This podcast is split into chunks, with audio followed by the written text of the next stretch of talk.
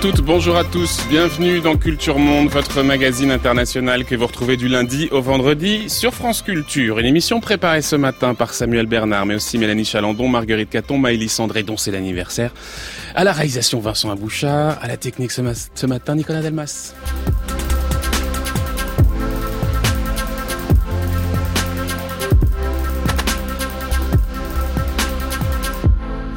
Cette semaine, donc on s'intéresse à l'environnement, protéger l'environnement, une impuissance collective. Voilà notre série cette semaine. Demain, nous nous intéresserons au charbon, une énergie particulièrement polluante et dont on ne parvient pourtant pas à se passer. Mercredi, nous nous demanderons quelle est la bonne échelle pour agir. Enfin, jeudi, nous essaierons de comprendre ce que peut et ce que ne peut pas le droit en matière de protection de l'environnement. Mais aujourd'hui, alors que la démission du ministre de l'écologie, Nicolas Hulot, a révélé au grand jour les difficultés des démocraties à relever l'enjeu du climat, transition écologique à la recherche du bon régime. C'est notre sujet ce matin dans Culture Monde.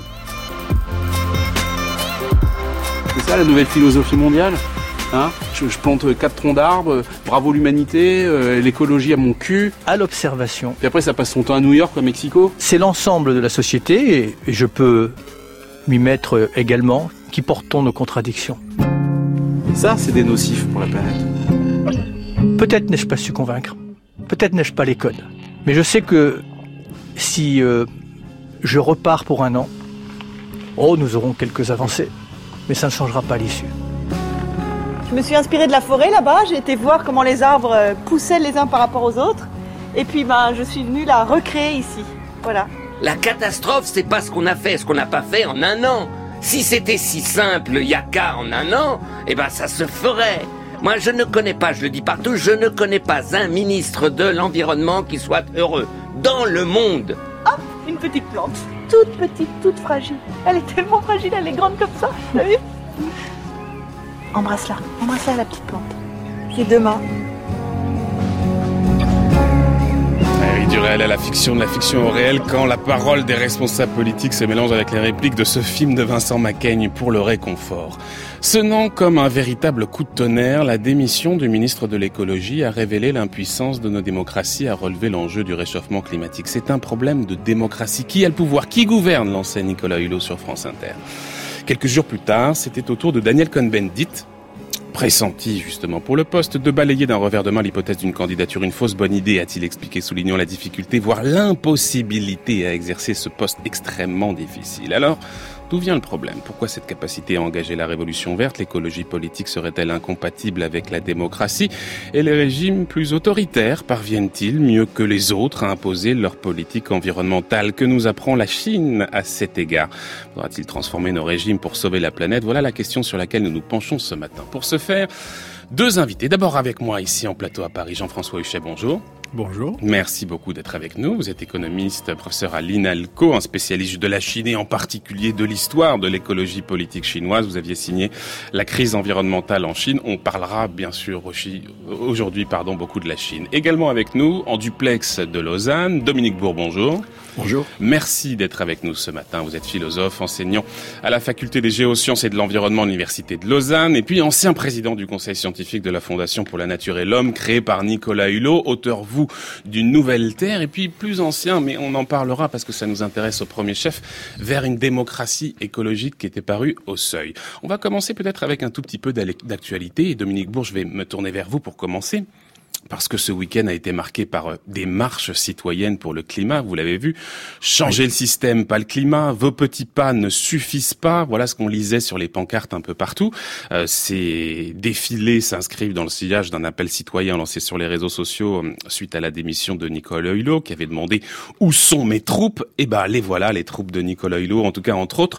Cette mobilisation de Dominique, Dominique Bourg, est-ce qu'elle est le signe qu'une prise de conscience est en train d'émerger? Est-ce que vous pensez qu'elle pourrait se poursuivre et s'accentuer. Quel regard vous portez sur ce qui est en train de se passer là au sein de la société civile, Dominique Beau C'est la première fois, et même à l'échelle internationale, hein, puisqu'il y a eu des manifestations dans beaucoup de, de lieux, il y en aura d'autres encore. Par exemple, ici en Suisse, à Genève, le 13 octobre qu'on voit une mobilisation non négligeable, un début, si vous voulez, de mobilisation massive. Effectivement, eu égard à la totalité de la population, ça, ça fait encore peu de monde, mais en gros 150 000 personnes en France, hein, si on ajoute toutes les différentes manifestations, ça commence à devenir important. Et, et ça n'est pas un hasard que ça vienne maintenant, si vous voulez. Pendant très longtemps, on a parlé de dérèglement global, notamment du climat. Il faut jamais imaginer que le climat est seul. Hein. Il interfère avec d'autres paramètres, à commencer par la biodiversité.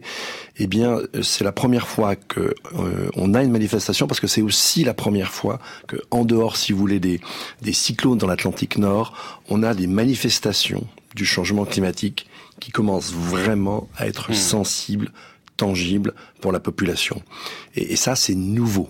Hmm. C'est tout à fait nouveau. Depuis deux ans, on commence à voir effectivement des températures extrêmes, des canicules. On, on, on bat euh, des records alors qu'auparavant, bah non, on nous disait, bah voilà, il y a telle température, mais on va trouver un précédent. Pour la pluviosité, bah évidemment, avec euh, la chaleur et l'évaporation, vous avez des empilements de nuages qu'on n'a jamais eu auparavant, etc., etc. Hmm, on hmm, rentre dans le côté sensible des choses. Et donc, en d'autres termes, on va finir par voir, et assez rapidement, si vous voulez, la contradiction entre l'inaction des gouvernements et puis des problèmes qui vont devenir de plus en plus sensibles.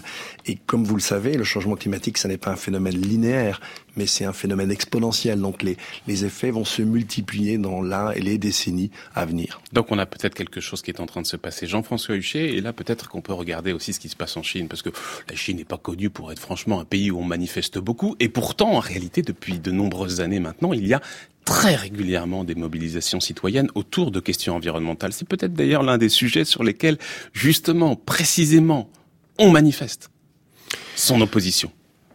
Oui, il faut dire aussi que c'est aussi. Euh... C'est pas une évidence en Chine. Hein. Non, non, tout à fait, parce que euh, euh, ces, ces, mouvements et ces manifestations sont extrêmement contrôlés. Euh, il n'y a pas de, de mouvement politique à, à, proprement parler, de parti politique, hein, puisque euh, nous ne sommes pas en, en, démocratie et le Parti communiste veille au grain, effectivement, que, ce, que justement ces, ces, manifestations locales, qui sont souvent soit pour des scandales environnementaux ou soit parce qu'on vient implanter un incinérateur, et ça peut d'ailleurs déboucher sur des manifestations assez violentes, le, le, le pouvoir fait en sorte effectivement de circonscrire ces, ces manifestations pour pas qu'elles se transforment justement euh, euh, en, en, quelque chose de plus politique, ce que nous avons eu dans les années euh, mais, 70 Mais il y a quand même une marge de manœuvre. On circonscrit, on fait attention qu'il n'y ait pas de politisation du, de, de, ces conflits, mais on les laisse émerger, on laisse la parole s'exprimer, et même éventuellement, il y a eu plusieurs cas où effectivement de la, des populations locales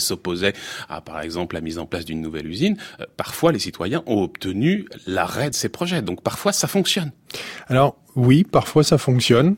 Euh, parfois on arrête et on reconstruit euh, quelques centaines de mètres ou quelques kilomètres euh, ailleurs. Ou à l'extérieur du territoire chinois. Ou, ou, à l'extérieur du territoire chinois quand maintenant on, on fait des centrales à charbon, on y mmh, reviendra mmh, peut-être. Euh, c'est un autre problème, mais c'est vrai que depuis maintenant une, une, une, on va dire une quinzaine d'années, face aux, aux, problèmes gigantesques hein, de, de l'environnement que qu'on qu a en Chine, euh, le, le, parti ne peut plus effectivement euh, euh, s'opposer à la population mmh, quand il y a effectivement des, des problèmes et essaye de se servir justement des organisations non gouvernementales, des, des avocats, des scientifiques qui, euh, qui essayent effectivement de euh, bien d'améliorer euh, la situation sur, sur le terrain, mais jusqu'à un certain mmh. point quand même. Le déni n'est plus possible même en Chine. Dominique Bourg, revenons un peu sur cette démission de Nicolas Hulot qui a révélé, on l'a beaucoup euh, évoqué dans, dans les médias, une difficulté profonde dans l'écologie politique à s'imposer dans l'action publique en général. On a rappeler, euh, par exemple, qu'en France, il y a eu une quinzaine de ministres de l'Environnement en, moins de 20 ans. Alors peut-être qu'au-delà même du cas Nicolas Hulot, pourquoi est-ce qu'on ne parvient pas, Dominique Bourg, en France, à mener une action durable, stable en matière d'environnement? Et en quoi est-ce qu'il vous semble que l'on touche là à un problème de démocratie, Dominique Bourg? De démocratie, sans doute, ça ne veut pas dire que c'est la démocratie hein, qui, est, qui, est, en jeu. Mais en fait, il y, y a deux difficultés. La, la, première difficulté, c'est que si on veut changer les choses d'un point de vue écologique, si on peut pas se contenter de bouger un aspect. En fait, pourquoi a-t-on des problèmes? C'est parce que nous, nous avons construit une société qui fonctionne avec des flux de matière et des flux d'énergie qui sont croissants. Et ça, c'est désormais systémique. Ça, c'est la première chose. Deuxième chose, il faut bien comprendre aussi, c'est que c'est le la, la, question du temps qui est, qui est vraiment euh, déterminante. Là, on est à 1 degré 3 dixièmes d'augmentation moyenne de, de la température. On craint qu'à partir de 2 degrés, il y a encore un très bon papier qui est paru récemment, qu'à partir de 2 degrés, si vous voulez, on, on, on enclenche des feedbacks positifs, c'est facile à comprendre, hein, je vous en donne un seul, eh bien, le principal des gaz à effet de serre, c'est pas le CO2, c'est la vapeur d'eau. Donc, quand il fait plus chaud, vous avez plus de vapeur d'eau. Et donc, si vous avez plus de vapeur d'eau, il fait plus chaud. S'il fait plus chaud, il y a plus de vapeur d'eau. Et hop, on monte en spirale. Donc, on a peur qu'avec un certain nombre de mécanismes de rétroaction positive comme celui-là, eh bien, si on dépasse ce fameux seuil des 2 degrés, eh bien, on, on, on, rentre dans une dynamique qui nous échappe complètement et qui nous amène vers une planète très chaude. Bon, qui là impliquerait une, une disons, des êtres humains quasi résiduels par rapport euh, aux projections, euh, aux, projections démographiques. Donc, c'est ça la difficulté. D'un côté, c'est systémique. De l'autre, il faudra aller très vite. Et c'est très clair, hein, ce qui, pour éviter les deux degrés, il faudrait à partir de, l'an prochain carrément, hein, en tout cas 2020, il faudrait réduire de 4% à l'échelle mondiale nos émissions chaque année. En fait, à l'échelle mondiale, elles ont cru l'an dernier de plus de 2% et pour la France de 3,2%. Voilà, si vous voulez, la difficulté objective. Le, le, le constat scientifique, il est, est, effectivement, c'est un défi ouais. gigantesque. Alors, et ce défi, ça fait des décennies qu'on le connaît. Absolument. Voilà, c'est ce que j'allais vous dire. Du point de vue scientifique, les choses sont parfaitement connues, tout ça est parfaitement rationnel il n'empêche que on n'y arrive pas. Euh, Nicolas Hulot, lui, pariait d'une certaine manière qu'il allait réussir à rompre avec cette tradition d'inaction écologique gouvernementale, sauf que visiblement, il s'est trompé, euh, Dominique Bourg. Pourquoi est-ce qu'il s'est trompé? Parce que précisément, Emmanuel Macron finalement n'avait pas la volonté euh, d'engager de, cette transition, ou, ou est-ce que c'est aussi autre chose, Dominique Bourg? Non, je crois. Alors, si vous voulez, encore une fois, il n'y a, a, pas que la démocratie hein, qui est en cause là-dedans. D'ailleurs, en fait, on pourrait d'ailleurs revenir sur le côté désormais assez peu démocratique de nos démocraties. Hein, Souvenez-vous du CETA, du TAFTA, etc. On s'arrange quand même pour que les peuples n'aient plus la main sur leur propre régulation environnementale. C'est ça l'enjeu des tribunaux arbitraux. Mmh. Il ne faut pas l'oublier non plus. Euh, maintenant, euh, nos dirigeants, la plupart de nos dirigeants, sont, alors Emmanuel Macron au premier chef, sont, ont été biberonnés à l'économie néoclassique. Vous allez tout de suite comprendre ce que ça veut dire. C'est-à-dire que pour l'économie néoclassique, il est normal que les activités économiques détruisent le capital naturel. Et vous avez quelque chose de magique qui intervient, qui est les techniques qui vont substituer au capital naturel détruit hein, du capital reproductible. Bon, c'est une fantaisie métaphysique au fondement de ce type de raisonnement, mais les acteurs y croient vraiment. Si vous voyez par exemple comment un, un économiste comme Nordhaus, qui aux États-Unis encore récemment a été la grande figure de l'économie néoclassique de l'environnement, euh, lui s'est permis de calculer un modèle, enfin une, avec ses petits modèles, un optimum d'augmentation de la température sur Terre de 6 degrés, virgule 2 dixièmes. C'est un malade, je suis désolé de le dire comme ça. Et, et ça sans prendre nullement en compte, euh, si vous voulez, les, la physique et surtout la biologie, etc. Mmh. Donc c'est assez terrible. Et en fait, nos élites dirigeantes, elles sont dans cette espèce de carcan mental. Oui, mais ça, on le sait. Et euh, Nicolas Hulot ne le, le, le savait également. Nicolas Hulot, il est tout sauf un imbécile. Il le savait, ça précisément. Alors pourquoi est-ce qu'il s'est quand même jeté dans cette, dans cette mission impossible, finalement? C'est qu'il y croyait un peu quand même. Une hypothèse. Maintenant, il faudra lui demander à lui directement. Mais enfin, en tout cas, moi, celle que j'avais, et c'était que j'ai pris à un moment donné au sérieux le fameux en même temps de notre mmh. ami Emmanuel Macron. Et j'ai pensé qu'à la fois on pourrait redresser un certain nombre d'indicateurs, etc. Mais en tout cas faire la part du chemin écologique, si vous voulez, qui ne nous mettait pas dans un premier temps en contradiction avec le système. C'est-à-dire que, par exemple, si vous investissez massivement dans les renouvelables, comme le propose la Roturou et Josel, par exemple, avec leur plan finance-climat, bah, dans un premier temps, c'est plutôt du PIB et c'est même de l'emploi. Si vous vous lancez dans une économie circulaire de façon un tantinet sérieuse, bah dans un premier temps, c'est pareil. Vous n'allez pas, franchement, tout de suite baisser les flux. Bon, on, sur la biodiversité, on peut prononcer un certain nombre d'interdits on n'est pas obligé d'encourager des chasseurs stupides. Donc voilà, il y a un certain nombre de choses qu'on peut faire sans, si vous voulez, se mettre en contradiction pendant quelques années seulement avec le cœur du système, qui est la croissance matérielle. C'est ça que j'avais cru et je pense que mmh, mmh. Nicolas a dû faire à peu de choses près le même pari. Jean-François Huchet, il y a un domaine aussi qu'on a beaucoup discuté suite à la démission de Nicolas Hulot, c'est la question de la puissance des lobbies. Euh, qui gouverne Qui a le pouvoir Voilà la question que Nicolas Hulot euh, posait au micro de, France Inter, euh, évoquant la présence, de, en l'occurrence de Thierry Coste, dans une réunion à laquelle il n'était absolument pas convié. C'est vrai que cette question des lobbies, c'est une interrogation sur laquelle il faut se pencher, savoir dans quelle mesure est-ce que c'est, ça participe d'une impossibilité d'enclencher la transition écologique Et de manière plus générale, est-ce que ça pose un problème de démocratie? Et là encore, peut-être que le regard du sinologue que vous êtes peut être intéressant. Euh, regardons un peu ce qui se passe du côté de la Chine. On imagine que les lobbies euh, s'articulent, on va dire comme ça, et c'est peut-être un euphémisme, avec euh, l'État, que d'une certaine manière, l'État central domine parfaitement la situation et au fond ces influences ne doivent pas euh, se, se, déployer de la même manière en Chine. Est-ce que cette question des lobbies qu'on évoque souvent euh, comme étant un obstacle à la transition écologique, euh, est-ce qu'elle apparaît aussi quand même en Chine? Oui, ils sont, ils sont très présents. je vous rappelle qu'il y a maintenant quatre ans, il y a eu un documentaire, Under the Dome, qui a, été euh, euh, fait par un, journaliste de, CCTV euh, Chine ancienne journaliste CCTV qui a euh, été vue par près de 300 millions de personnes. Et puis, euh, euh, ce, documentaire, justement, parlait des lobbies pétroliers, des lobbies du charbon qui sont très, très importants. et le documentaire a été interdit, principalement, bien sûr, parce qu'il avait été trop vu. Donc, on parle de la limite, là encore, de la société civile, mais aussi parce que les lobbies sont intervenus, justement, pour qu'ils ne soient pas vus trop euh, mmh. euh, par la population comme étant les responsables aussi quelque part de ça. Il faut bien voir que euh, dans toute phase de croissance, et Dominique Bourg le disait, on, on, les, les, communistes sont arrivés au pouvoir avec une idée de la nature qui était peut-être encore pire que les, les économistes néoclassiques. D'ailleurs, ils, ils, sont tous nés au 19e siècle hein, de, cette, de cette idée que la croissance peut quelque part se passer de la nature. Donc, de ce point de vue-là, rien de en rien tout cas, passe par une domination voilà. de la nature. Et, et quand, une vous, exploitation. quand vous regardez ce qui s'est passé au Japon dans les années 70, euh, même qui est une démocratie, ou quand vous regardez dans d'autres pays autoritaires, euh, le, la Corée du Sud, euh, dictature militaire, ou, ou, Taïwan, ou dans des régimes communistes, vous voyez qu'en fait, les producteurs sont là, interagissent avec, avec le pouvoir, voire même sont dominés par le pouvoir, puisqu'ils sont nationalisés, ce sont des entreprises qui sont nationalisées.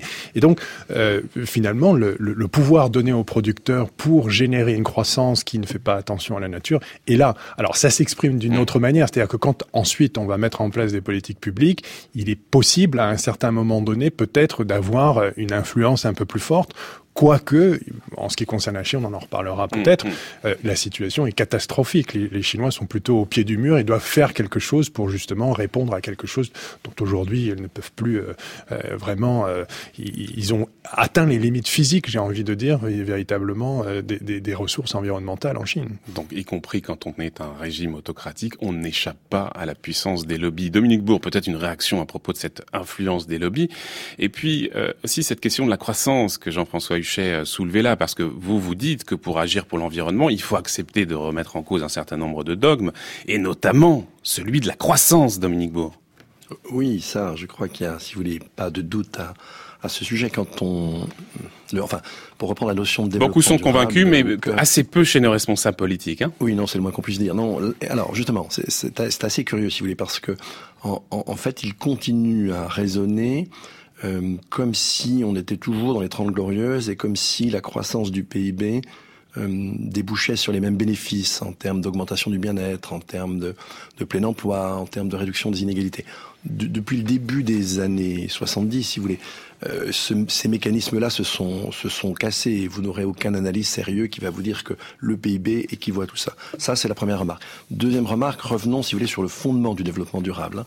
Alors, on, on, en a déjà les principes au moment du, du premier euh, sommet sur l'homme et l'environnement à Stockholm en juin 72, mais c'était très clairement affirmé dans le fameux rapport Brundtland, hein, paru en, en 87, ce sur quoi on se fondait, et même c'était le pari essentiel, c'était ce qu'on appelle le découplage, à savoir qu'on allait pouvoir continuer à, à voir le PIB croître, mais en fait avec de façon sous-jacente des flux d'énergie et des flux de matière qui eux pourraient décroître. C'est une illusion totale. Hein. Vous avez encore le dernier rapport de l'ONU sur le sujet, c'est juillet 2016, je crois, ou 2017, je ne sais plus, où on vous montre qu'en fait, depuis les années 2000, bah, c'est pas un découplage auquel on assiste, c'est au contraire un surcouplage. C'est-à-dire qu'en fait, les flux de matière croissent sensiblement plus vite que le PIB mondial. Donc là, on est pris il y a, quelques expressions de, de, contradiction dont on ne sortira pas, d'où le fait que tous les indicateurs empirent parce qu'effectivement, on, on, ne veut, enfin, on ne veut pas. Disons, les dirigeants ne veulent pas revenir là-dessus parce qu'on a aussi un pouvoir politique qui est vraiment très enchâssé avec euh, le pouvoir économique. Hein. Dominique Bourg, pardon de couper, mais si, si, on est, si vous voulez, dans ce sens-là. Donc là, on est en quelque sorte au pied du mur. C'est pour ça que je vous disais que le, le, le nombre des gens euh, mobilisé euh, le week-end dernier est assez intéressant mmh, parce mmh. que c'est la première fois qu'on a une amorce de mobilisation massive. Et, et, et, je parie, moi aussi, je parie que si vous voulez, cette, ce type de mobilisation va aller croissant parce qu'effectivement, les gens, encore une fois, vont vraiment sentir les enjeux globaux. C'était, ça n'était pas le cas jusqu'à il y a une date très récente. Mmh.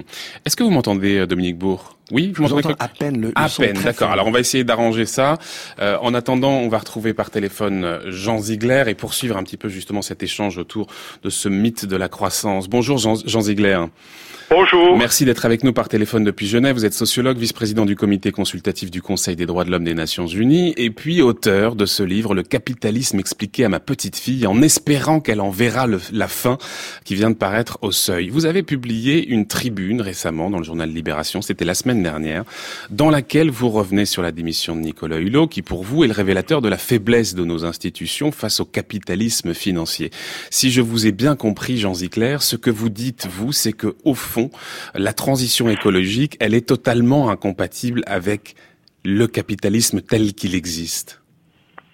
Oui, en fait, euh, je, pense que Monsieur euh, que euh, Dominique la démission de Nicolas Hulot. De, de, Nicolas Hulot était tout à fait révélateur et dans son il y a une phrase qui est tout à fait centrale dans sa déclaration à Radio France, à France Inter, il a dit c'est en fait un problème de démocratie. Et la question qui se pose, qui a le pouvoir? Je pense que c'est une très grande intelligence, c'est une question totalement fondamentale que Nicolas Hulot a posé. Qui a le pouvoir dans la, euh, dans la République, dans cette très vieille et vivante démocratie française Où est le pouvoir? Eh bien, le pouvoir est entre les mains non pas essentiellement du gouvernement, du Parlement ou d'un ministre aussi courageux, aussi intelligent, aussi combatif qu'il soit, un ministre de l'écologie, mais le pouvoir est entre les mains des oligarchies qui détiennent le capital financier et mm. qui surdéterminent en quelque sorte, leur influence surdétermine les institutions démocratiques. Mais est-ce que ça veut dire, Jean Ziegler, que pour justement échapper à cette domination de l'oligarchie financière, je reprends votre formule, il faut nécessairement sortir du système capitaliste actuel? Ah, bien sûr. Bah, le système capitaliste est totalement euh, euh, incompatible, si vous voulez. Euh, le système capitaliste, ça veut dire un mode de production et un type d'organisation sociale. Le système capitaliste est totalement incompatible avec euh, ce que l'écologie, transition, solidarité, etc., exige, le type de société qu'elle exige. Euh, je pourrais prendre mille exemples euh, pour, vous l'expliquer un peu mieux. par exemple, la fête du, glyphosate. Euh, un des grands combats perdus par Nicolas Hulot était interdire ce pesticide glyphosate qui est déversé par des milliers des milliers des milliers euh, de tonnes sur les terres arables, notamment de France. Nicolas Hulot a demandé il faut l'interdire parce qu'il est, selon toutes les évidences euh, scientifiques dont nous disposons, il est cancérigène, il est dangereux. Et un million de citoyens et citoyennes européennes ont signé une pétition pour l'interdiction. Le ministre de l'écologie a demandé l'interdiction eh bien la commission de Bruxelles a dit non, a dit on prolonge l'admission, on prolonge mmh, pour, mmh. cinq ans. Euh, Hulot a réussi à les à, remettre à rabaisser à, trois ans. Euh, on continue à utiliser le glyphosate, il est légitime, il est euh, il est acceptable, nous, nous interdisons l'interdiction. Hmm. C'est bien les trusts euh, agroalimentaires, les trusts de l'agrochimie très très puissants à Bruxelles, a 1500 et quelques euh, bureaux de lobbyistes à Bruxelles, dont beaucoup travaillent pour les trusts de l'agrochimie qui ont fait leur travail, les lobbyistes, si on ose dire, et ont fait leur travail, leur travail d'influence, le, le, travail de pression euh, sur les commissaires, sur l'exécutif euh, de l'Union européenne. Et l'intérêt public évident, l'intérêt commun, l'intérêt de, de, nous tous euh, pour la protection de la santé euh, a été mis en échec, mis en mmh, mmh. échec par euh, une autre logique qui est celle de la maximalisation du profit dans le temps le plus court et à pratiquement n'importe quel fruit humain, qui est la logique et la stratégie mmh. des grands trusts Vous restez avec nous, euh, Jean Ziegler, je vous reprendrai dans quelques instants, mais je me retourne vers euh, notre économiste, monsieur le professeur euh, Jean-François Huchet. Jean Ziegler nous dit, pour échapper à l'oligarchie financière, il est indispensable de sortir du capitalisme. Sous-entendu, finalement, le capitalisme n'est pas réformable. Effectivement, quand on regarde un peu la dernière décennie, ce qu'a provoqué la crise économique et financière de 2007-2008, on a un peu envie de lui donner raison. C'est-à-dire qu'effectivement, tout le monde était d'accord, et même les responsables politiques politique étant réputés, disons, comme euh, les défenseurs de ce système, ont dit oui, il y a un problème, il faut ajouter de la régulation. Sauf que quand on fait un peu le bilan dix ans après, on se rend compte qu'on est quand même assez loin du compte. Alors oui, le capitalisme n'est pas réformable, il faut euh, euh prendre conscience de cette chose-là et il faut enclencher sa sortie. Oui, effectivement. Une fois qu'on a dit ça, après, euh, euh, il faut euh, se demander vers quel type de régulation il faudrait, il faudrait effectivement avancer. On a un autre exemple, qui est le, le, socialisme, euh, qui est pratiquement aujourd'hui euh, moribond ou, ou mort. Euh, je reviens sur la Chine parce qu'on aurait plutôt un peu tendance un petit peu à se dire. J'avais envie de vous entendre là-dessus parce qu'on est un peu sur un modèle hybride. vous parliez de socialisme, on est un peu entre le capitalisme et le socialisme. En tout cas, c'est une, c'est un nouveau modèle qu'invente là la Chine. alors on est plus quand même sur l'utilisation d'outils capitalistes. De plus en plus, en tout cas. Et de plus en plus, c'est pour ça. Enfin, on, on essaye d'habiller le tout cela avec euh, effectivement encore du socialisme, mais on est beaucoup plus proche du, du capitalisme. Et c'est ce qui d'ailleurs a posé problème à la Chine depuis 25 ans sur des questions environnementales. C'est-à-dire que nous, on, on, on, a euh, eu une sorte de croissance totalement débridée, euh, auquel bien sûr les Chinois euh, sur le plan éthique peuvent peuvent aspirer. Le problème, c'est que on a une population d'un milliard 400 millions de personnes. Vous avez, si vous prenez, vous allez parler du charbon demain. Voilà, la Chine brûle 4 milliards milliards de tonnes de charbon, c'est plus que dans le monde entier et devrait continuer à le faire encore pendant les 30 années à venir, mmh, malgré mmh, mmh. tout l'investissement qu'on fait dans les énergies vertes. Et il faut le reconnaître, la Chine fait énormément de choses. Mais vous voyez, on, ce serait un leurre de penser que pour l'instant, euh, on aurait trouvé un régime euh, politique comme la Chine qui est plus régulé par l'État ou par un parti unique euh, et qui serait à même de résoudre ces, ces, ces problèmes. Je, crois Je suis d'accord avec vous que si on avait trouvé le bon régime, euh, on l'adopterait tous. Et c'est d'ailleurs pour ça qu'on a titré à la recherche du bon régime. Il n'y a pas encore de bon régime, mais il y en a des pires que d'autres, ou il y en a des meilleurs que d'autres. Et on aurait pu penser précisément que cette hybridation à laquelle la Chine s'est permettrait quand même d'appliquer euh, une politique euh, écologique plus satisfaisante. J'ai pas dit parfaite, j'ai pas dit, mais non, la réponse est vraiment non parce que la Chine traverse la plus grave crise, écologique et environnementale que nous connaissons aujourd'hui sur la planète, il faut le redire haut et fort. Et, et, et, c'est bien parce qu'ils sont face à cette crise qu'ils sont obligés de faire quelque chose. Alors peut-être qu'il en ressortira quelque chose de, de, de, très important. Par exemple, vous, quand vous introduisez des nouvelles technologies, vous les introduisez pour des centaines de millions de personnes. Et c'est pour ça que les entreprises sont aussi présentes en Chine pour tester des technologies. Et peut-être mm. qu'il ressortira des choses effectivement très très importantes. Mais si vous prenez sur le sur le, réchauffement climatique, on sait très bien qu'aujourd'hui, c'est ce qui va se passer en Chine et en particulier l'attitude des classes moyennes qui va déterminer l'avenir du climat euh, en grande partie avec euh, ce qui se passe en Inde aujourd'hui. Mmh. Dominique Bourg, que nous dit le philosophe sur toutes ces questions de capitalisme, de sortie du capitalisme, d'hybridation avec euh, de saupoudrage en tout cas avec un peu de socialisme comme on le voit du côté de Pékin? Dominique Bourg. Première chose, en ça, si vous voulez, la question du capitalisme, on a sans doute quelque chose de plus profond dans notre relation à la nature qui a précisément permis quelque chose comme le, le capitalisme. Et puis si on regarde non pas du côté de la Chine, mais du côté de l'ex-Union soviétique, comme mmh. vous le savez, mmh. le bilan environnemental était lui aussi tout à fait tout à fait catastrophique. Mais je, dirais que ça permettrait presque d'inverser la question telle qu'elle est posée ici. C'est-à-dire que ce qu'on voit aujourd'hui, et c'est très différent de ce qu'on pouvait penser il y a une vingtaine d'années. Il y a une vingtaine d'années, on imaginait que, effectivement, les démocraties représentatives occidentales, donc associées à une économie de marché capitaliste, c'était le meilleur garant de la démocratie et de nos droits. Bah, on voit que c'est moins évident aujourd'hui. D'une part, on voit des pays qui réussissent mieux de manière capitaliste, et, et, qui n'ont pas ces régimes. On vient de parler de la Chine, on pourrait parler de Taïwan, que sais-je.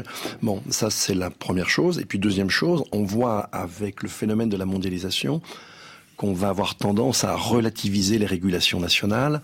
Et je le rappelais tout à l'heure avec les, les, les, les, grands traités commerciaux, on va marginaliser euh, la, la, la, possibilité d'une population de se donner des règles pour défendre au contraire les investissements des, des grands groupes, on voit bien que la démocratie elle-même, elle devient de moins en moins compatible avec le style d'économie euh, qu'on a fini par euh, par construire. Mmh, mmh, mmh. Ça, c'est aussi, si vous voulez, quelque chose de très très important. En, en, en fait, on cumule là différents problèmes. On a le problème de l'écologie, dont on a rappelé qu'il était vraiment comme une espèce d'étau euh, qui se referme, mais en même temps, le, le, le mode d'évolution de nos sociétés n'est pas très très favorable même indépendamment de l'environnement, à une régulation à proprement parler démocratique, qui exigerait d'ailleurs déjà une question d'échelle très différente. Hmm. Je, me retourne vers vous, euh, Jean Ziegler.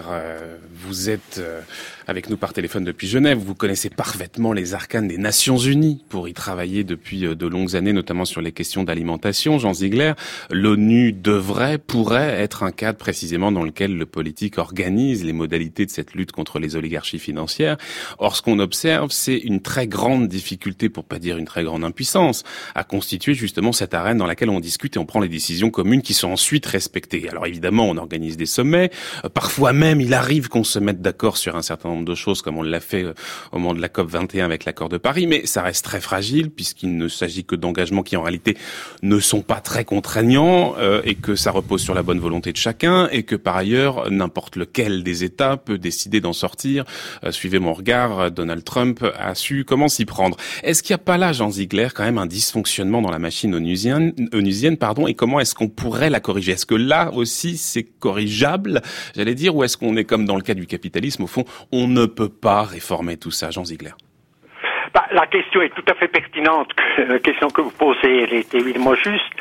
Euh, les Nations Unies sont indispensables, bien sûr, pour la sauvegarde de l'intérêt commun euh, de, de l'humanité totalement inefficace dans les domaines que vous, que vous invoquez. Parce que l'adversaire, les Nations Unies, c'est 193 États. Hein.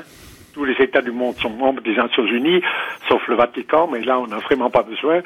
Mais l'adversaire, ces oligarchies du capital financier globalisé, sont très très puissants, bien plus puissants que les États que les États nationaux. Euh, je, je, prends un, exemple, la Banque mondiale, Banque mondiale, l'année dernière, l'année dernière, les 500 plus grandes sociétés transcontinentales privées, tous secteurs confondus, commerce, industrie, euh, banque, etc., Les 500 plus grandes sociétés transcontinentales privées ont contrôlé 52,8% du produit mondial brut, c'est-à-dire de toutes les richesses produites en une année sur cette euh, planète. Elles, elles s'échappent à tout contrôle étatique, interétatique, syndical, parlementaire. Elles savent faire évidemment beaucoup beaucoup de choses, sont, assurent des révolutions industrielles, productivistes, électroniques, technologiques absolument formidables, ça fait beaucoup beaucoup de choses, mais euh, ont un seul principe, c'est la maximalisation du profit mmh. dans le temps le plus court et souvent à n'importe quel prix humain. Eh bien, ces oligarchies financiers euh, étant plus puissants que tous les États euh, nationaux, il y a cette phrase terrible du, du, du sociologue, du sociologue allemand Jürgen Habermas euh, qui dit nous vivons en démocratie simulative. Nos démocraties dont les institutions fonctionnent, les élections fonctionnent, etc., etc. normalement, euh, sont en fait que simulatif puisque le vrai pouvoir n'y est pas là. Vous pouvez voter pour n'importe qui en France. Eh bien, euh, ceux qui commentent et qui transforment la réalité, qui imposent la loi finalement, ce sont les oligarchies financières, c'est des sociétés trans, euh, transcontinentales. Donc, et l'ONU, en l'occurrence, ne peut rien là-dessus. Bah, C'est-à-dire, euh, écoutez, moi j'ai été pendant huit ans rapporteur spécial euh, du droit à l'alimentation. Maintenant, je suis à la commission, euh, à la Conseil des droits de l'homme. Eh bien, je prends la faim dans le monde. Tous les cinq secondes, un enfant en dessous de 10 ans meurt de la faim ou de ses suites immédiates. Et le même World Food Report euh, de la FAO, qui donne les chiffres des victimes, qui sont contestés par personne, dit que l'agriculture mondiale, dans l'étape actuelle de son devenir, pourrait nourrir normalement 12 milliards d'êtres humains. Nous sommes 7,3, donc presque le double de l'humanité pourrait être nourrie s'il y avait un accès équitable à la nourriture. Les Nations Unies ont proclamé le droit à l'alimentation, ont, ont, organisé euh, des, des, des, conférences, etc., etc. Où, que vous venez de marquer. Eh bien, ce massacre quotidien de la faim, euh, qui est le total scandale de notre temps sur une planète qui déborde de richesse, un enfant qui meurt maintenant de faim, maintenant où nous discutons, est assassiné. Il n'y a aucune fatalité quelconque, aucune loi de la nature qui justifie ça. La faim est faite de main d'homme et doit être, et peut être, avec quelques réformes, si l'oligarchie le permettait, peut être éliminée demain, interdiction de la spéculation boursière sur les aliments de base, ouais. Euh, désendettement des pays les plus pauvres, etc. etc. Je l'ai dit dans mon livre, le capitalisme expliqué à ma petite fille, en espérant qu'elle en verra la fin. Si le capitalisme, mmh, le système capitaliste, la dictature des oligarchies du capital financier ne disparaît pas dans le maintien de la fin, dix sociétés transcontinentales privées contrôle 85% de l'alimentation de la planète. Oui, donc la réponse est assez claire. La réponse est assez claire. C'est plutôt euh, non, l'ONU ne peut rien. En tout cas, on voit bien que sur un certain nombre de dossiers, elle n'a pas fait ce qu'elle aurait dû euh, faire. Merci Jean Ziegler. Je rappelle le capitalisme expliqué à ma petite fille en espérant qu'elle en verra la fin. Dominique Bourg, en quelques instants, en quelques mots, parce que je voudrais qu'on avance un peu. Euh, Est-ce que le cadre supranational et le cadre onusien en particulier peut aider ou pas à enclencher euh, cette transition écologique, Dominique Bourg? Ce qu'on n'arrive pas à faire au niveau national, peu de chances qu'on arrive à le faire au niveau supranational, Dominique Bourg il devrait aider, mais si vous regardez par exemple la manière dont les fameux ODD, hein, les objectifs du développement durable, ont été déterminés, et c'est très différent de ce qui se passait il y a 20 ou 30 ans, par exemple, tous les grands groupes ont été associés sur l'objectif faux. C'était Brabeck, l'ancien patron de Nestlé, qui présidait le groupe. Donc ça, ça, ça vous montre, si vous voulez, à quel point aujourd'hui, effectivement, euh, les, les grandes multinationales sont devenues des acteurs plus puissants que les États, et les élites étatiques ont tout fait pour être en quelque sorte marginalisées par ces grands groupes. Ça, ça, ça vient encore accentuer la difficulté dans laquelle on se trouve. On est avec vous, Dominique Bourg, Jean-François Huchet, autour de cette semaine consacrée à l'environnement, aujourd'hui transition écologique, à la recherche du bon régime, direction la Chine. France Culture, Culture Monde, Florian Delorme. Construire une civilisation écologique est vital pour le développement de la nation chinoise. Nous allons adopter une approche globale pour conserver nos montagnes, rivières, forêts, lacs et mettre en place les systèmes les plus ambitieux pour protéger l'environnement et développer un modèle de croissance et des modes de vie écologiques construire une civilisation écologique. Rien que ça. Voilà ce que disait Xi Jinping dans un discours en octobre 2017, Jean-François Huchet. C'est vrai que c'est l'un des principaux pollueurs de la planète, la Chine. Et en même temps, ce régime chinois, il a pris conscience de l'urgence à engager sa révolution écologique. Euh, Xi Jinping se place même, on l'entend là, en, figure de proue de cette nouvelle écologie, cette nouvelle civilisation écologique. Alors, au-delà des formules et des discours, est-ce que on peut dire, Jean-François Huchet, falloir préciser, il va falloir argumenter. Que le fait précisément que euh, euh, la Chine soit, disons, un régime autoritaire, est-ce qu'il vous semble que ça peut aider à l'application de lois, de règles protégeant l'environnement? Et il va falloir regarder un peu et faire un peu un bilan des choses, de ce qui a été fait, parce que des choses ont été faites, beaucoup de choses ont été faites, Jean-François Huchet. Il y a un tournant, 2013, qui euh, fait suite à des situations catastrophiques sur le plan de l'air notamment dans les grandes villes où les classes moyennes ont sont beaucoup plus craintes de la part du pouvoir, hein, parce qu'il y a un problème politique quand même derrière. On écoute ceux qui peuvent s'organiser. Euh, il faut bien voir qu'entre 2011, euh, pardon, entre 2008 et, et, 2013, euh, il n'y a eu que 52 jours à Pékin où la population a respiré de l'air propre. Acceptable en tout cas. Ou acceptable. Hein. Donc on n'est pas du tout dans la même catégorie que ce qui se passe dans nos démocraties, dans ce qui se passe dans les grandes villes européennes. On, on est sur quelque chose où peut-être la seule ville au monde où il se passe la même chose, c'est Delhi, où on a une telle détérioration de la qualité de l'air. Et ce que vous ne dites pas, c'est qu'en gros, on est à un tel niveau d'urgence qu'en réalité, il s'agit pour le régime chinois, c'est une question de, sauver sa de survie. Il s'agit pour le régime chinois de sauver sa peau. Et euh, parce qu'ils se rendent compte, encore une fois, que le modèle de croissance euh, qui, encore une fois, a récupéré beaucoup du capitalisme, même si c'est un capitalisme d'État et qui est régulé de manière différente, en fait, a, a, a été en train d'atteindre les limites physiques euh, sur les ressources disponibles. Euh, vous prenez l'eau, vous prenez la, la, la, terre, sur la pollution de, de, la terre, la pollution de l'eau, la désertification. En fait, tous les clignotants sont au rouge depuis très longtemps. Alors 2013, il y a des scandales, un peu euh, bah, au Japon, Minamata, euh, voilà, on, on, en a eu plusieurs, et donc le régime, pour sa survie, doit faire quelque chose absolument pour ça. Alors, est-ce que la question qu'il faut se poser, c'est est-ce que maintenant ça va se transformer en un cercle vertueux? Qui plus est dans un pays qui est le plus peuplé de la planète et qui peut avoir une incidence très très forte sur ce qui se passe dans le reste du monde. On a parlé, Jean Ziegler parlait des objectifs sur, le, sur la pauvreté euh, dans le monde.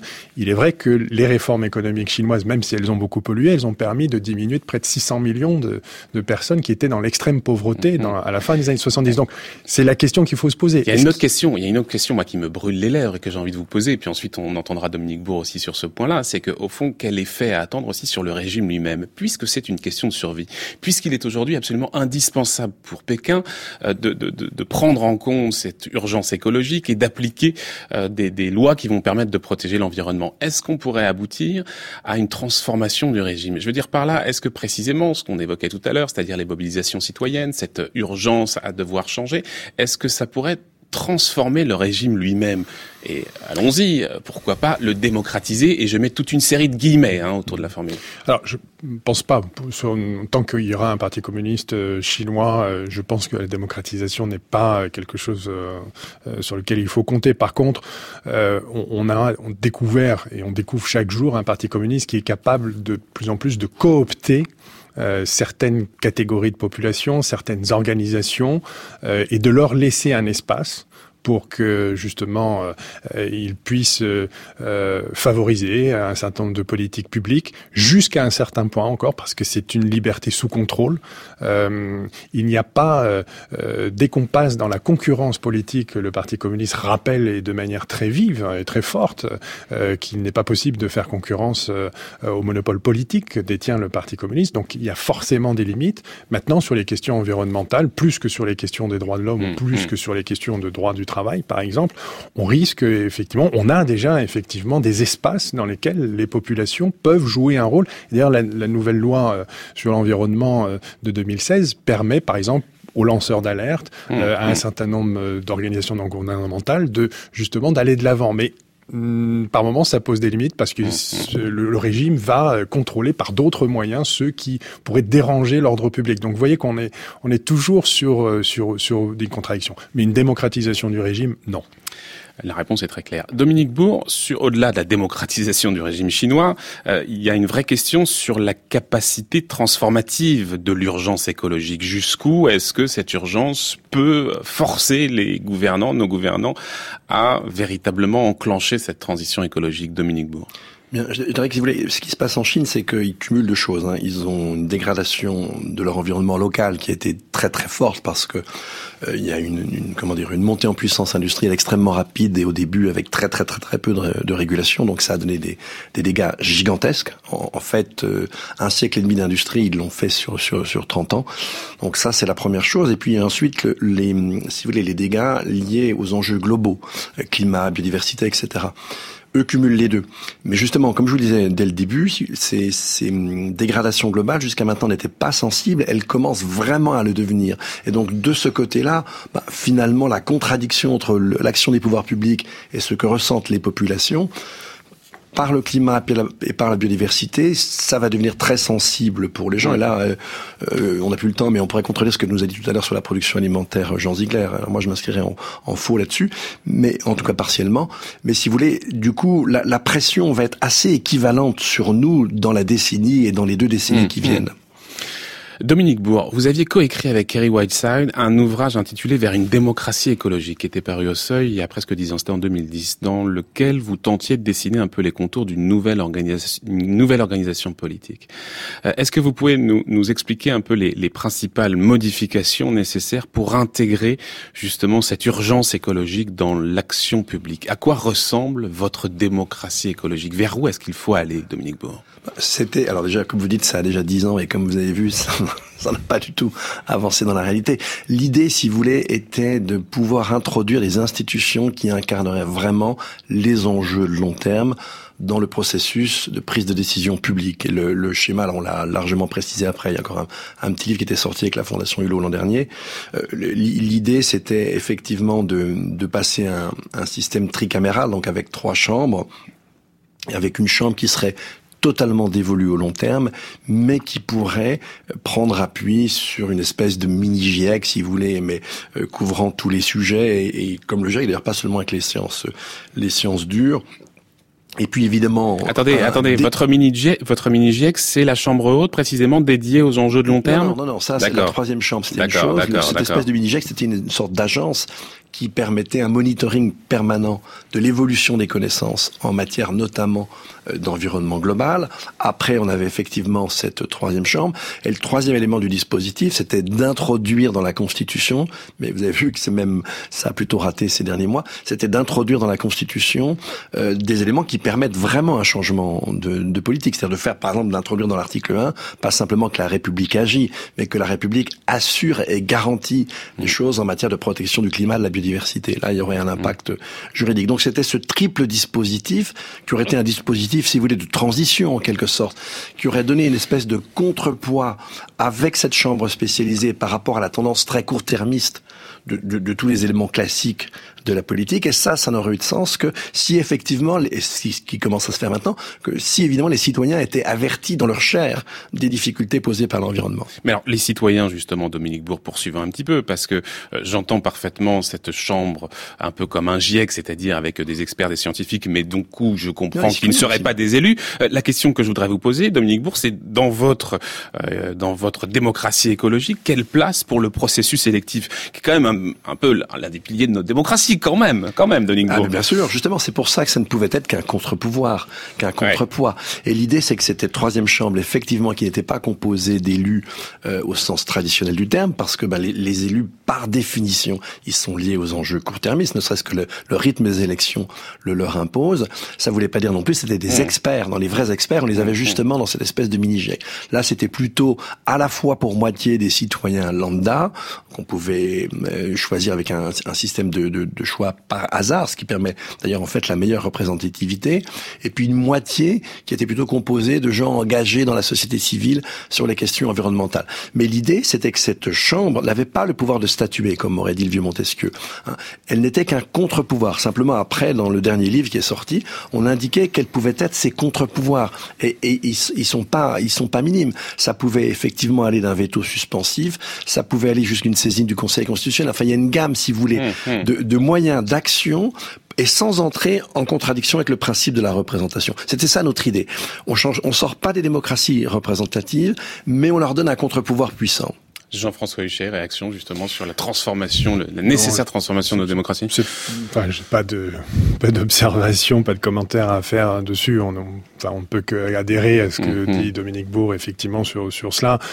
Non, le, le moi ce que je vois comme problème, c'est que nous avons euh,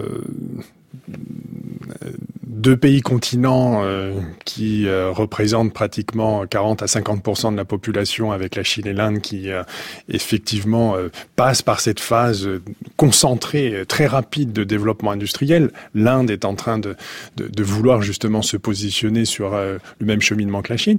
Nous avons ensuite un continent africain qui est en train aussi de, de, vouloir se développer. Et d'un point de vue éthique, c'est très difficile de leur dire, bah non, euh, finalement, nous sommes développés, vous, vous allez euh, vous contenter de, de, de quelques ressources. Euh, et puis, c'est d'autant plus difficile qu'on les a assez largement pillés. Tout à fait, tout à fait. Donc, nous sommes finalement sur le plan de l'empreinte écologique et sur le plan des, des, des, des conséquences que ces populations vont et ces pays vont pouvoir représenter sur le plan environnemental. Nous sommes totalement démunis à l'heure actuelle. Ce n'est même pas nos démocraties qui sont qui sont démunies. Mmh, C'est-à-dire mmh, qu'on mmh. n'a pas de véritablement, on ne sait pas trop quoi leur dire en termes de modèle de développement, puisque nous n'avons rien inventé de, de nouveau euh, par rapport à cela. Mmh.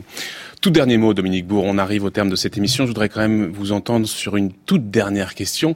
Euh, on a vu du coup cet échec à imposer l'écologie politique dans l'agenda de nos responsables. Euh, Est-ce que vous pensez qu'il va falloir attendre euh, la victoire à des élections d'un parti écologique pour que justement on enclenche enfin cette transition écologique? Alors, Dominique Bourg bah, Une réponse, si vous voulez, en deux volets. Le premier, c'est qu'on en est franchement très loin. Deuxièmement, effectivement, on voit pas comment on pourrait avoir une, une euh, légitimité démocratique à faire bouger très substantiellement une société sans, alors dans le modèle français, sans un président de la République qui se ferait très clairement élire sur ce genre de programme. Mais vous imaginez bien euh, que euh, il faut vraiment que la, les contradictions soient encore beaucoup plus brûlantes, si j'ose dire, avec une métaphore de mauvais goût, euh, pour qu'on y arrive. Donc vous n'y croyez pas? Pas, pas dans l'immédiat, mais pourquoi pas dans quelques années, oui. C'est combien, c'est combien perdu, quelques années?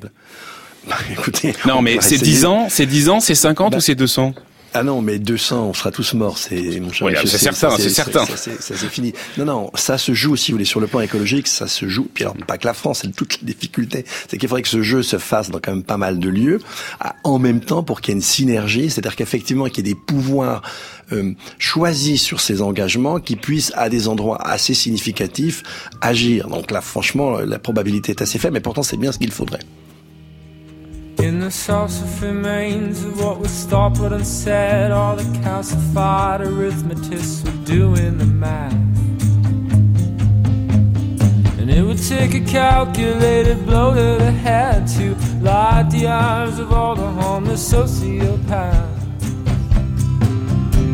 Oh, on and on, we are the homeless sociopaths. Oh, on and on with all the homeless sociopaths. Calcium ions are buried deep in your chest. So calcium ions are buried deep in your chest. Merci beaucoup, messieurs, de nous avoir éclairé ce matin, d'avoir ouvert cette semaine consacrée à la protection de l'environnement. Dominique Bourg est avec nous en duplex de Lausanne. Je remercie d'ailleurs les techniciens qui ont assuré la liaison et je rappellerai notamment une nouvelle terre, mais aussi vers une démocratie écologique. On mettra bien sûr les références sur la page de Culture Monde. Un grand merci également à vous, Jean-François Huchet. Merci à vous. Vous concernant la crise environnementale en Chine, c'était aux presses de Sciences Po. Oh, the silver bridge, where nothing but a onesie and a veil. 11h, passé de 53 minutes, l'heure pour nous de retrouver Brice Couturier, son tour du monde des idées. Le tour du monde des idées, Brice Couturier. Bonjour Brice. Bonjour Florian. Et Brice qui se tourne aujourd'hui vers les élections européennes à venir. Les élections au Parlement européen étaient devenues une routine, mobilisant peu l'électorat. Pourquoi cela pourrait être différent cette fois, Brice? Au printemps prochain, les élections au Parlement européen seront le défi le plus difficile jamais subi depuis le début du processus d'intégration. C'est ce qu'écrit Stefan Lehne du Carnegie Endowment. En mai prochain, l'Union européenne pourrait bien jouer son existence.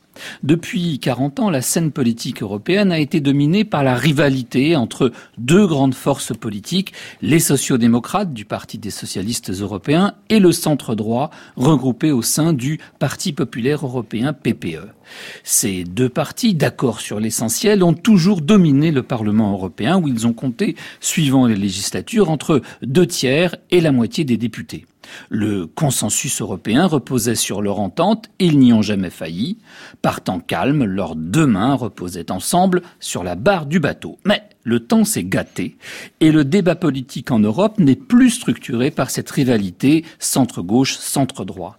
L'Union européenne en effet a affronté successivement des tempêtes financières, migratoires, géopolitiques, internes avec le Brexit et maintenant commerciales face à Trump.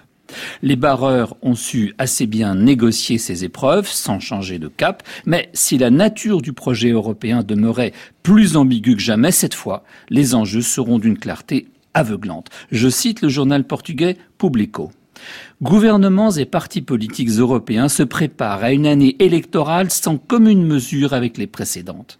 Les gouvernements des pays européens n'ont tiré aucun enseignement de la crise des réfugiés qui ébranle l'Europe, depuis cinq ans amenant des changements majeurs dans le paysage politique européen du continent. Rien n'est encore réglé et les conditions préalables au développement d'une politique d'asile et d'immigration commune sont encore moins réunies aujourd'hui qu'au début de la crise. Fin de citation. Le politologue souverainiste québécois Mathieu Bock-Côté écrivait la semaine dernière dans le Figaro, je cite, Les élections européennes de 2019 prendront la forme d'un référendum sur l'immigration qui pourrait accélérer la recomposition de l'espace politique européen. Fin de citation. À ses yeux, l'enjeu migratoire devrait en effet révéler une convergence entre la droite conservatrice et la droite populiste, d'accord entre elles sur une même politique de civilisation. Ces deux sensibilités, incarnées respectivement par Victor Orban et Matteo Salvini, au-delà de leurs divergences, partageraient une même conception de l'Europe. Je cite encore Mathieu Bocoté, non pas comme un ensemble désincarné, technocratique et flou, mais comme une réalité historique vivante, incarnée dans une culture commune. Et cette convergence, Brice, c'est précisément ce que redoute un autre regroupement. Oui, celui-ci rassemblera libéraux et sociaux-démocrates, partisans de la poursuite de l'ouverture et de l'intégration européenne. Ils entendent bien faire en sorte que le Parlement européen ne se retrouve pas dominé par des partis eurosceptiques ou europhobes ayant pour dénominateur commun une conception illibérale de la démocratie. Une bonne partie de la presse européenne voit cet affrontement entre blocs, souverainistes et progressistes, le nouvel horizon de la politique européenne. Ainsi, le Volkskraut néerlandais écrit Orban envisage ces élections en tant que chantre de la culture chrétienne, contre le multiculturalisme, en pourfendeur de l'immigration, en champion de l'Europe des nations face à l'Europe fédérale.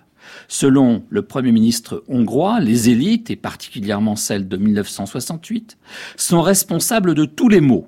Il veut rectifier le tir, et avec le virage qu'on observe en Autriche, en Italie et aussi un peu en Allemagne, il a le vent en poupe. Macron, lui, est prêt à relever le défi avec à ses côtés d'autres forces progressistes, apôtres comme lui d'une Europe consolidée et de sociétés ouvertes et plurielles.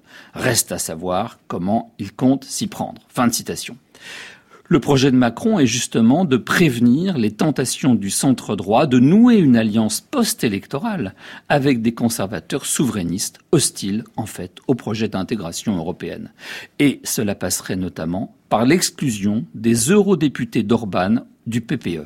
Mais l'ancien monde fait de la résistance. Manfred Weber, leader du PPE et candidat déclaré au poste de président de la Commission européenne, vient de, répéter qu'il refusait cette éviction et il en a profité pour faire des appels du pied à Salvini. Mercredi, le Parlement européen votera sur l'opportunité d'engager contre la Hongrie la procédure de l'article 7. On observera avec attention comment voteront à cette occasion les eurodéputés du PPE. Merci beaucoup Brice Couturier pour cette chronique qu'on peut retrouver sur le site de France Culture, www.franceculture.fr. On se retrouve demain